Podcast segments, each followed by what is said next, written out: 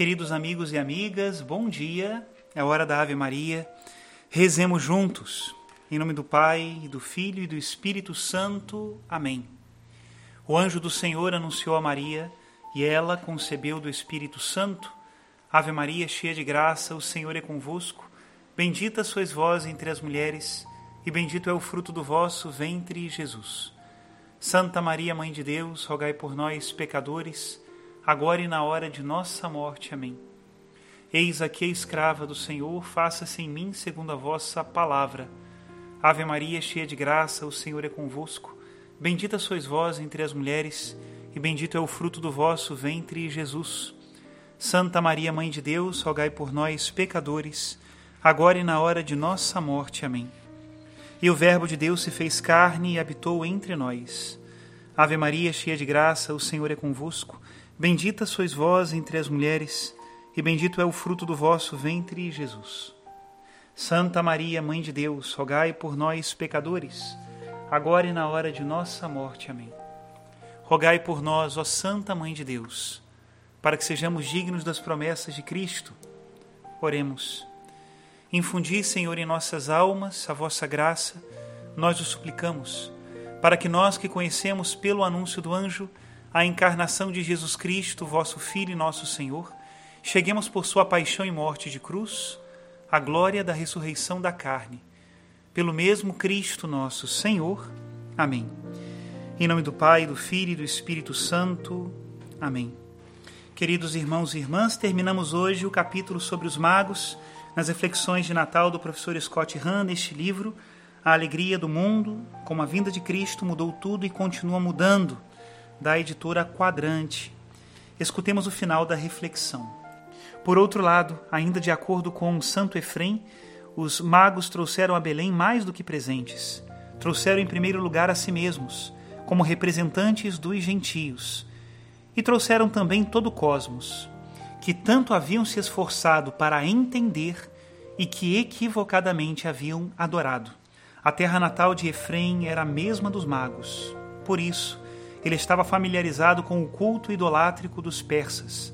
Mas em Belém, diz ele, o sol rendia adoração ao Deus verdadeiro, pois os adoradores do sol adoraram ao Cristo. Quando os magos adoraram a Cristo, o próprio sol o adorou por meio deles. A visita dos magos é um episódio breve na história do Natal, mas não devemos subestimar a sua importância.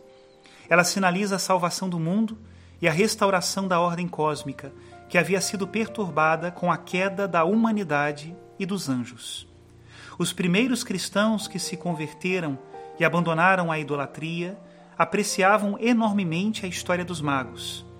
Ela é citada repetidas vezes no século II por autores de origens e contextos geográficos muito diversos, como São Justino Mártir, Tassiano, Júlio Africano Santo Irineu de Lyon e Tertuliano de Cartago.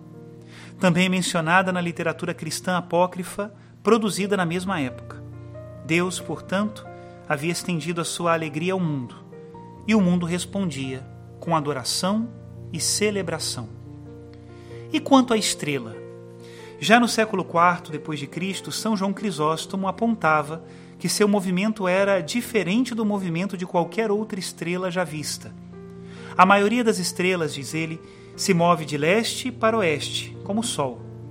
A que foi vista no Natal, no entanto, movia-se de norte a sul, acompanhando a posição da Palestina com relação à Pérsia. Ela também brilhava no céu em pleno meio-dia, acrescenta São João Crisóstomo, algo que nenhuma estrela e nem mesmo a lua é capaz de fazer. E o autor segue apontando outros elementos que indicam o caráter único da estrela. O astro brincou de esconde-esconde com os magos, diz ele, ao guiá-los até Jerusalém para em seguida desaparecer por um tempo e reaparecer depois. Mais uma vez fica claro que não se trata de uma estrela comum. Por fim, quando os magos se aproximavam do seu destino, o astro desceu do céu e pairou logo em cima do lugar onde se encontrava a Sagrada Família. Essa estrela, concluiu São João Crisóstomo, não era como as outras. De fato, a mim me parece que não era sequer uma estrela, mas sim um poder invisível que tomou a forma visível de uma estrela.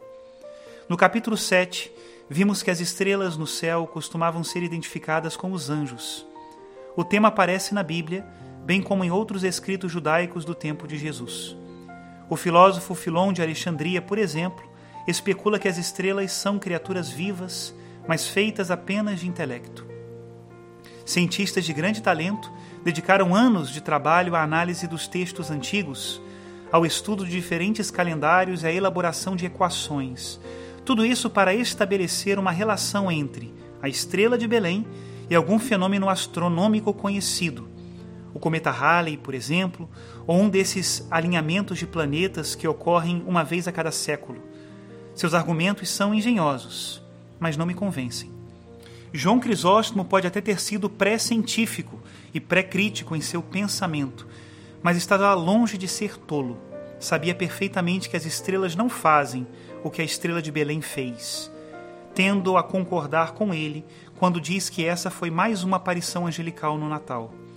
No princípio, Deus criou os céus e a terra, e todos os anjos se viram precipitados no drama do cosmos. Agora, na noite de Natal, todos eles se encontram envolvidos no clímax desse drama. Assim como João Crisóstomo, sou levado a concluir que um anjo apareceu aos magos na forma de uma luz no céu e os levou ao verdadeiro objeto da adoração. Foi para isso que os anjos foram criados, conforme dissemos antes. Essa interpretação também era aceita pelo Papa Gregório Magno. Ele notou ainda a grande diferença entre a maneira como os anjos trataram os pastores e a maneira como trataram os magos. Os pastores, embora fossem judeus iletrados e de classe baixa, eram membros do povo escolhido e haviam testemunhado a proclamação da verdade no decorrer de suas vidas. A eles Deus envia anjos que surgem sem qualquer disfarce, exatamente como eram de fato. E esses anjos conversam com eles em linguagem corrente.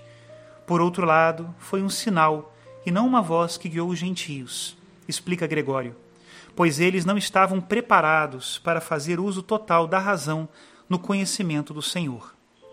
Para entender o significado do Natal, os fiéis humildes que trabalhavam no campo estavam mais bem preparados do que os estudiosos e eruditos. O que levou os magos à manjedoura de Belém, no entanto, foi sobretudo a sua disposição de conhecer a verdade isso era perceptível para os anjos, e a partir disso que eles operavam. São Mateus é inacreditavelmente econômico nos detalhes. Se a história dos magos nos tivesse sido contada por Lucas, provavelmente saberíamos até o seu endereço na Pérsia. Mateus, por outro lado, nos diz apenas que eles vinham do Oriente. A Sagrada Escritura não nos conta quantos magos havia na cena. Tradições antigas afirmam serem três mas isso pode ter sido inferido a partir do número de presentes. Outras tradições nos contam seus nomes: Gaspar, Baltazar e Melchior. A Sagrada Escritura, no entanto, também não diz nada a esse respeito. O Evangelho sequer nos revela que eram persas, embora possamos partir do pressuposto de que o fossem pelo simples fato de serem magos. A elite da cultura judaica não recebeu o anúncio dos anjos mensageiros. Os sumos sacerdotes estavam ocupados demais com seus afazeres mundanos em lugares muito distantes de Belém. O rei Herodes e sua corte, por sua vez, dedicavam sua atenção a intrigas e confortos. As informações que temos sobre os magos são, a um só tempo, misteriosas e emocionantes. Os líderes religiosos do reino de Herodes perderam o Natal mas um grupo de estrangeiros veio de longe para prestar suas homenagens. Os magos, gentios, estrangeiros, pessoas consideradas impuras para os judeus, vieram de terras distantes e se juntaram aos pastores em humilde adoração. O Senhor ordenou: sai pelos caminhos e atalhos e obriga todos a entrar, para que se encha a minha casa. Lucas 14, 23 e os magos se encheram de profunda alegria. Mateus 2, 10. Aqui terminamos o capítulo 9 deste livro e podemos nos sentir interiormente convidados a ter a mesma alegria dos magos, que na procura pela verdade encontraram o Cristo, a alegria do mundo inteiro. Que ele seja também a nossa alegria hoje e sempre. Abençoe-nos o Deus Todo-Poderoso, Pai e Filho e Espírito Santo. Amém.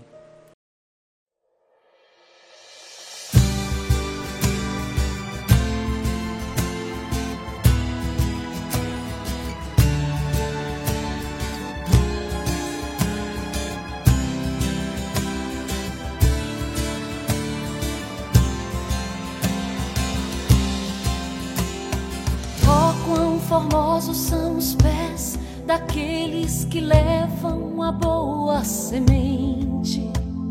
Deus os recompensará com a terra prometida. Frutos benditos terão, não se arrependerão desta grande missão. Vidas estão à espera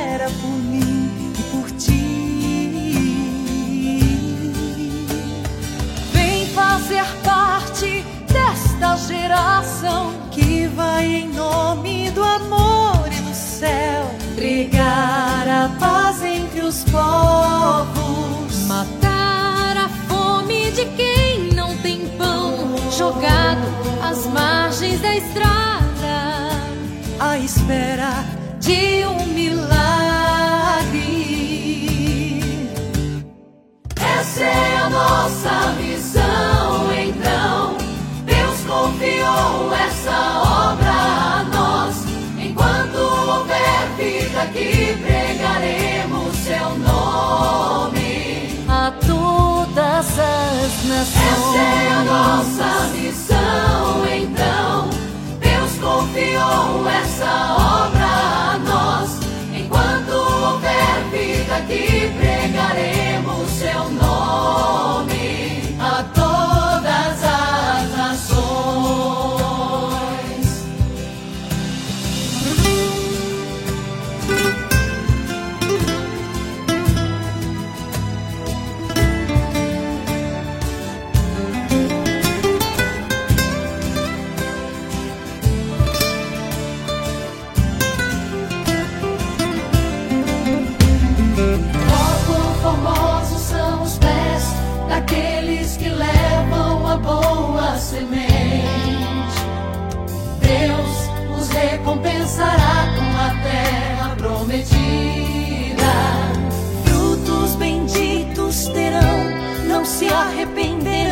desta grande missão.